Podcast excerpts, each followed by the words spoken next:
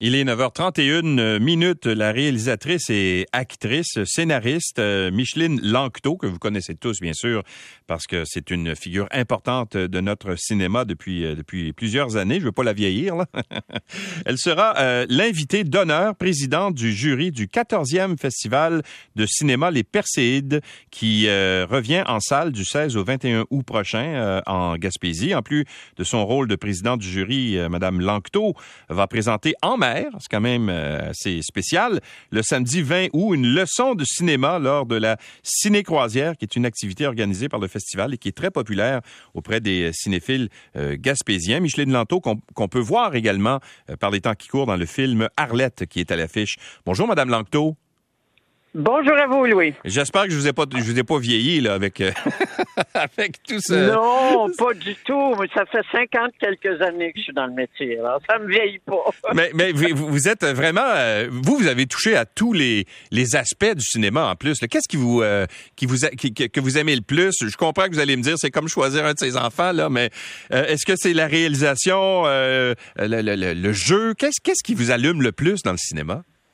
Ah, chaque euh, chaque métier a ses plaisirs. Je, pas, j'aimerais, je voudrais pas être obligé de choisir, disons, parce que j'ai autant besoin de jouer que j'ai besoin de réaliser. C'est deux fonctions complètement différentes. Et puis euh, elles ont elles ont toutes les deux leur leur euh, joie et leur peine parfois. Ouais. Mais je suis très privilégiée parce que comme actrice, dernièrement, j'ai eu des projets vraiment fantastiques. Fait que c'est un grand, grand privilège à mon âge de continuer à travailler comme ça. Oui.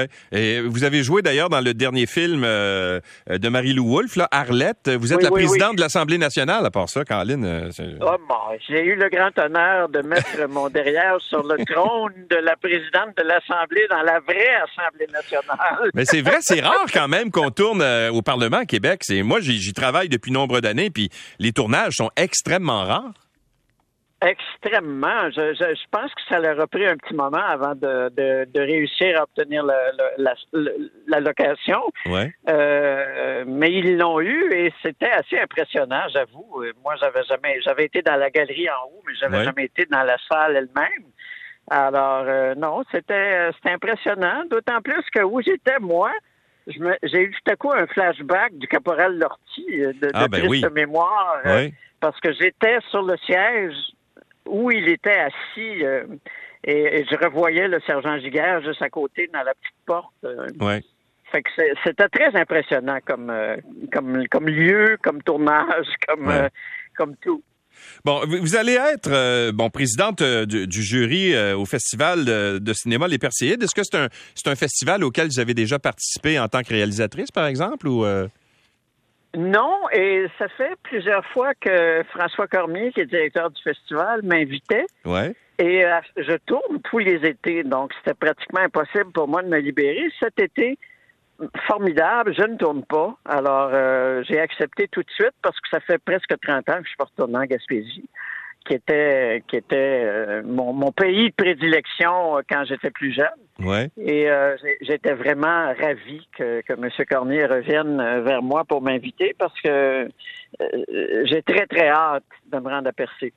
Et, et, là, comme, comme, je le mentionnais tout à l'heure, vous allez vous allez donner une leçon de cinéma, donc vous allez vous adresser oh aux, aux, jeunes réalisateurs, c'est ça? C'est quelque chose d'important pour vous de transmettre vos connaissances, votre expérience? Ah ben oui, ça fait 30, 30 quelques 36 ans que j'enseigne à Concordia. J'ai arrêté il y a trois ans. Et euh, j'ai toujours eu le souci de, de, de passer euh, à, la, à la génération suivante. J'ai d'ailleurs beaucoup, beaucoup de mes étudiants qui sont dans, dans le métier aujourd'hui, ce qui me réjouit tout le temps. Marie-Lou Wolfe est une de mes anciennes étudiantes. Euh, et, et bon, une leçon, c'est vite dit, là, c'est une croisière, donc on c'est beaucoup plus un échange avec les gens qui vont être sur le bateau. Euh, on n'a pas, euh, j'ai pas de plan d'action comme tel. Je peux leur dire beaucoup de choses sur le métier, comme j'ai pratiqué pas mal toutes les tous les euh, tous les aspects du métier. Alors je, vais attendre qu'ils me demandent exactement qu'est-ce qu'ils veulent savoir. Hmm. Comment vous...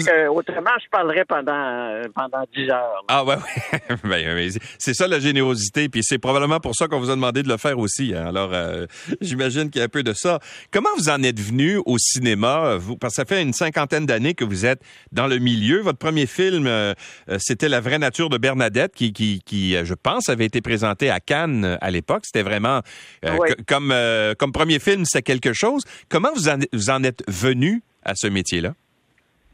Ah, moi, c'est, c'est un c'est un grand, grand, grand hasard, euh, une série de rencontres. J'étais en cinéma d'animation, j'ai été en cinéma d'animation pendant pendant cinq ans quand même, un an à l'ONF, euh, quatre ans en, industrie privée. Et euh, c'est ça, c'est des rencontres. ma vie est faite de belles rencontres. j'ai rencontré Gilles Carl dans les corridors de l'endroit de la place Bonaventure où, où je travaillais comme animatrice. Et et ça a donné euh, la vraie nature de Bernadette. Et après ça, ça a été rencontre après rencontre euh, de, de, de, collègues, de camarades formidables, de, cinéastes euh, formidables. Et pareil, ça a été une rencontre avec René Malo qui, qui m'a donné ma, première occasion comme réalisatrice. Et, et j'ai jamais dit non. j'ai jamais, quand on me proposait quelque chose, j'ai jamais dit non parce que j'étais curieuse du métier, de tous ces aspects, de, de, tout ce qu'on pouvait faire, euh, et, en jeu et en, réalisation. Alors, euh, c'est ça que ça a donné, 50 ans de carrière. Ouais. Mais vous aviez toujours eu l'intention de faire de la réalisation, même au départ, parce que... Euh, non. non, au départ, vous ne vouliez pas faire de la réalisation, non? Non, c'était très, très loin de moi. Ah oui? j'avais, euh, à l'époque, j'avais vécu avec un, réalisateur euh, qui était Ted Kotcheff et je voyais tous les problèmes auxquels il faisait face et je me disais, bon, ça n'a pas l'air vraiment jojo, cette, euh, cette profession-là. Et quand ça s'est proposé, quand on m'a proposé de réaliser mon premier film, parce que moi, je l'avais écrit, mais je n'avais pas d'ambition de le réaliser du tout, euh, j'ai dit oui parce que ça m'apparaissait inévitable. Et puis, bon, j'ai pris, j'ai pris la piqûre, comme on dit. Et, euh, et j'ai poursuivi euh, envers et contre tous. J'ai poursuivi le métier en continuant à jouer, heureusement, parce que c'est quelque chose que j'aime quand même beaucoup. Et, c'est ça, ça a été encore une fois des rencontres formidables. Ouais. Et ça, c'était dans les années 70? Euh, 80, 1980, mon premier film comme réalisatrice. M'a tout fait. Mais est-ce qu'il y avait beaucoup de femmes à l'époque qui faisaient, qui faisaient ce métier-là? Vous, aviez, vous avez été une pionnière aussi euh, dans la réalisation, n'est-ce pas? On n'était pas nombreux. il y avait euh, un programme à l'ONF qui s'appelait En tant que femme, où il y a eu des cinéastes comme Claire Poirier, comme Mireille Dansereau, euh, qui, ont, qui ont fait la charrue avec, avec moi et d'autres. Euh, à l'époque, euh, quand moi j'ai commencé, il y avait eu Mireille Dansereau qui avait fait le premier long métrage en, dans l'industrie, dans, dans, le privé. Euh, je ne me rappelle pas qu'il y a eu beaucoup d'autres femmes cinéastes à l'époque. Il y a eu Léopold qui est arrivée à peu près en même temps que moi. Ouais. Mais on a vraiment fait la charrue. Hein. Ça a été, a fallu ouvrir beaucoup, beaucoup, enfoncer beaucoup de portes. Et euh, pourquoi, au juste, est-ce que est-ce que c'était comme ça? Est-ce que c'était un milieu qui était fermé aux femmes à l'époque? Euh, pourquoi il n'y avait pas plus de femmes? Parce que ben, vous, vous avez un côté artistique très, très développé, mais vous n'êtes pas la seule. Il, devait y avoir des femmes aussi qui, étaient, qui avaient ce talent-là, mais qui n'étaient pas mises de l'avant. Oui, il y avait beaucoup, beaucoup de femmes euh, qui voulaient. Euh, on les avait un peu confinées, en tout cas à l'ONF aussi, on les avait un peu confinées dans le domaine du documentaire avec des tout petits budgets. Ouais. Euh, et moi, j'ai travaillé avec des très petits budgets pendant presque toute ma, ma, ma vie professionnelle. Euh, euh, il y avait comme moi je me disais c'est ça, ils pensent peut-être qu'on va aller s'acheter des chapeaux puis des souliers avec l'argent qu'ils nous donnent, je ne sais pas, mais il y avait beaucoup de préjugés à l'égard des femmes cinéastes. Ouais. Et euh, ça, ça a freiné énormément le, l'entrée des femmes dans le métier. Euh, il y en a beaucoup qui, sont parvenus par les portes de côté, par par, par en dessous, en, en, faisant des miracles avec des tout petits budgets. Euh, des budgets de misère, en faisant du documentaire beaucoup. Euh, euh, mais dans la fiction, dans les grandes œuvres de fiction, c'est vraiment très récent que les femmes ont accès à des bons budgets et à des beaux projets. Oui, mais, mais le, milieu au complet s'ouvre aux femmes beaucoup maintenant. Même dans les, les métiers de technicien, technicienne, tout ça, il y a de plus en plus de femmes. Moi, j'ai des amis qui travaillent maintenant, par exemple, à la sonorisation, l'éclairage, etc., et qui, euh, qui sont des artistes, parce qu'eux-mêmes, c'est des artistes, là, ces gens-là. Les gens qui font l'éclairage, qui font le son. Absolument, absolument. Il y a de la création derrière ça, là. Beaucoup. Et, euh, je, dois, je dois rendre hommage à l'Université Concordia qui a toujours accepté beaucoup de femmes dans, son, dans ses programmes et qui a formé énormément de grandes, grandes techniciennes euh, dans tous les domaines, direction artistique, direction photo, euh, même les métiers purement de gars comme les gaffeurs, comme mm-hmm. les, les, chefs électriciens, comme les chefs machinaux. Et les femmes se sont beaucoup introduites dans le milieu grâce à une formation vraiment solide, qui est la formation que euh, l'Université Concordia donnait. Euh, et on en voit bien sûr de plus en plus euh, sur les plateaux dans des postes clés. et, bon, le, truc de parité qui est installé il y a, a, 4-5 ans a beaucoup contribué à faire que les femmes cinéastes ont eu accès au programme, ont, pu euh, ont pu s'imposer comme réalisatrice. Moi, j'étais pas personnellement pour les quotas. J'ai toujours trouvé que c'était un peu en art, c'est toujours un peu délicat d'imposer des quotas, mais je suis obligé de dire que ça a eu des résultats extrêmement positifs pour l'ensemble de la profession et surtout pour les femmes. Oui, bien sûr, bien sûr. Mais j'ai l'impression quand même dans le milieu artistique, il y a, beaucoup de... Euh, on fait de plus en plus de place aux femmes. Hier, écoutez, j'étais au concert euh, de Yannick Nézet-Séguin de l'Orchestre métropolitain euh, au pied du Mont-Royal et il a mis lui-même l'accent sur le rôle des femmes, justement, en présentant des œuvres de compositrices pendant le concert, il y, a, quand même une sensibilité qui est plus grande maintenant de vouloir démontrer le talent des femmes et de le mettre de l'avant, alors qu'il y a quelques années, c'était pas le cas.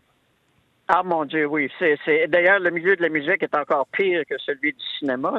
Quand on pense que l'Orchestre philharmonique de Vienne a eu ses premières femmes instrumentistes en 1997. Incroyable, hein? C'est, euh, oui. Et il n'y a pas ou très peu de femmes chefs d'orchestre. Moi, c'était mon premier ma première ambition, puis à l'époque, en 66, euh, c'était même impensable. Euh, dans mon après mon diplôme de musique, on m'a dit je pense même pas, c'est pas c'est pas possible. Et euh, maintenant, il y en a. Il y a des femmes chefs d'orchestre qui tranquillement sont en train de, de, de pénétrer le milieu. et, et, c'est It's about time, comme disait Barbara Streisand quand Catherine Bigelow a remporté le premier Oscar féminin. It's about time c'est à peu près temps que les femmes prennent leur place euh, dans tous les, dans tous les domaines artistiques. Eh, est-ce que c'est ça qui vous a éloigné de la musique? Euh, Parce que euh, évidemment, vous, vous soulignez le fait que c'était très difficile à l'époque. C'était même impensable de devenir chef d'orchestre. C'est ce que vous vouliez faire. Vous, au départ, vous avez étudié en musique, mais est-ce que c'est ça qui vous a qui, vous a éloigné de ce milieu-là? Ben oui, deux choses en fait. j'ai un diplôme d'études supérieures, donc des études très avancées en musique je m'étais cassé le poignet, ce qui veut dire que j'avais beaucoup de difficultés à, atteindre un, niveau technique euh, d'instrumentiste. J'étudiais le piano. Mm-hmm. Et euh, c'est pour ça que j'avais j'avais bifurqué du côté de la direction d'orchestre. Et, euh, et c'était impossible. Moi, j'étais à l'école Vincent Dindy, donc c'était les, religieuses des Saint-Noms. puis elles m'ont dit carrément, ça n'existe pas, des, des, mm-hmm. chefs d'orchestre féminins. Et en 66, c'était vrai, il n'y en avait pas. Et ça a été très long avant que euh, je pense qu'il y a Agnès Grossman qui était qui a été chef ici pendant un petit bout de temps qui a, dit à quel point pour elle ça avait été difficile d'accéder au poste de direction d'orchestre. Et ça, c'est, c'est quand même pas ça fait une vingtaine d'années, là. C'est pas c'est pas si lointain que ça. Donc euh, oui, ça a toujours été un parcours à obstacles euh, pour les femmes de direction d'orchestre. Est-ce que vous croyez que vous aviez le talent de le faire? Aucune idée. j'avais, j'avais le désir. J'avais le désir parce que comme Yannick, euh, comme Yannick euh, euh, à 10-12 ans, je, chauffais des orchestres dans, dans mon sous-sol. Ah oui, hein? ben oui, j'écoutais beaucoup de musique, puis j'étais toujours en train de faire la baguette. j'avais le désir. Est-ce que j'avais le talent? Bon, ben, l'avenir ne le dira pas, puisque j'ai bifurqué ailleurs. Je dois dire que comme, comme cinéaste, comme réalisatrice, euh, on est un peu chef d'orchestre. Hein. Ouais. Euh, on, dirige beaucoup de choses. mais bon, c'est sûr que c'est pas le même, euh, c'est pas le même élément du tout. Mais, mais, ce qui est assez paradoxal, c'est que vous dites, bon, euh, oui, je voulais faire ça, puis j'ai, je l'ai pas fait parce que ça, il y avait pas beaucoup de, de débouchés, voire pas de débouchés du tout pour euh, pour une femme. vous avez choisi d'aller dans le cinéma puis d'être réalisatrice, ça ne vaut même plus. Hein? non, et surtout en animation, c'est ce qui m'a découragé du cinéma d'animation, hein, parce que il y avait, je pense qu'il y avait deux femmes en cinéma d'animation qui étaient deux britanniques et euh, c'était complètement plafonné pour les femmes en animation. C'est un métier qui est très, très hiérarchisé, le cinéma d'animation. Et, et avant d'arriver à un poste où on peut créer, vraiment créer le mouvement, ça prenait genre 25 ans et c'était pratiquement euh, euh, pratiquement inaccessible pour les femmes. Les femmes étaient dans les petits métiers, les petites mains, comme on dit en couture, le paint and trace, le, le, le, la copie des, des, dessins sur acétate. Euh, mais, mais, très, très peu de femmes étaient, euh, étaient vraiment des animatrices consacrées. Fait que c'est pour vous dire que chaque endroit où je suis allé, c'était pas mal, il y avait pas mal une impasse au bout. Puis il a fallu foncer, puis il a fallu défoncer, puis il a fallu forcer. Et euh, bon, moi, j'ai pas j'ai pas souvenir d'avoir souffert de ces combats-là parce que j'arrivais toujours à mes fins. Euh, en quel état, je, ne peut-être un peu un peu abîmé, mais j'arrivais toujours à mes fins. Donc, euh, je peux dire que j'en ai j'en ai galéré un coup en rétrospective. Sur le coup, moi, je faisais ce que j'aimais, fait que j'ai jamais vraiment j'ai jamais vraiment souffert des, des obstacles que, que, que j'ai dû surmonter avec toutes mes, mes camarades féminines. Mais, mais je train Je, je veux pas laisser entendre que vous. Ben, parce que je pense que vous avez bien gagné votre vie, là. Je pense pas que vous. Oui. Euh, mais, mais si vous aviez été un homme avec le même parcours, est-ce que vous pensez que vous auriez eu davantage de moyens, disons ça? Ah oui, sûrement. D'abord, j'aurais peut-être été chef d'orchestre. Ah, peut-être. Et je n'aurais pas fait de cinéma. Euh, mais si j'avais été, oui, tout, tout au long de ma de ma mon chemin de, réalisatrice, euh, moi, je travaillais avec des budgets d'un million et, tous mes collègues masculins étaient à 4, 5, 6, 7 millions. Euh, la, la différence était pénible parce qu'on ne peut pas compétitionner sur le. Déjà, j'ai remporté des prix à l'international, mais je ne pouvais pas du tout compétitionner à, l'international avec des films d'un million. Puis, ça vous a jamais choqué? Ça vous a... Ben, en fait, vous êtes jamais rebellé contre ça, contre le système? C'est jamais arrivé, un que vous arriviez dans la, la, je sais pas, le bureau d'un producteur, puis il met le poing sur la table, il dit, ben là, tabarnouche, ça n'a pas de bon sens. C'est pas les producteurs tellement que les fonctionnaires qui ne, qui ne m'aimaient pas et qui me voyaient arriver dans leur bureau avec un, petit pincement au cœur. oui, j'ai gueulé beaucoup. Oui, j'ai beaucoup protesté. J'ai beaucoup revendiqué. Euh, euh, j'ai beaucoup, beaucoup, beaucoup euh, protesté. Mais bon, finalement, non seulement ça, enfin, ça, ça, aboutit à la création des réalisatrices équitables, ça aboutit à la réalisation des quotas, mais euh, ici au Québec, on avait des conditions assez particulières. Euh, les, les, fonctionnaires avaient décidé que les réalisateurs n'avaient pas le droit de se produire, alors que le, le le, cinéma québécois a été fait par des réalisateurs producteurs qui, se, qui, qui, s'investissaient eux-mêmes dans leurs projets. Et euh, ça, ça a été une bataille que j'ai menée avec Mireille Dansereau pendant presque 15 ans. Pour dire, pour convaincre les fonctionnaires de. C'était pas un règlement, hein, c'était pas écrit nulle part parce que ça aurait été discriminatoire. Et, euh, et euh, mais c'était un fait que si on présentait un projet comme réalisateur, producteur, on passait pas. Ouais. Euh, peu importe, homme ou femme. En tout cas, mais la, lutte a porté ses fruits parce qu'aujourd'hui, vous avez vous avez quand même réussi ben, dans votre carrière, mais aussi convaincu des, des femmes de le faire aussi, de devenir réalisatrice. Et ça, je pense que c'est un leg assez important là. Convaincu, je ne sais pas, mais en tout cas, j'ai pavé la voie. voilà, exactement. Micheline Langto. Les étudiantes peuvent dire que c'est un petit peu plus facile pour eux autres. Exactement. merci beaucoup d'avoir été avec nous. Ça a été un plaisir de vous parler. Puis on invite les gens à aller au euh, festival euh, des, des Perséides. C'est en, en, Gaspésie du 16 au 21 août prochain. Euh, puis peut-être aller assister à l'une de vos conférences. Merci beaucoup, Micheline. Absolument. Je serai là pour les, pour les accueillir. D'accord. Merci. Au revoir. Micheline Langto, réalisatrice scénariste bien sûr, et actrice que vous connaissez tous. On s'arrête un tout petit moment, on revient tout de suite la fin, après avec la conclusion de l'émission.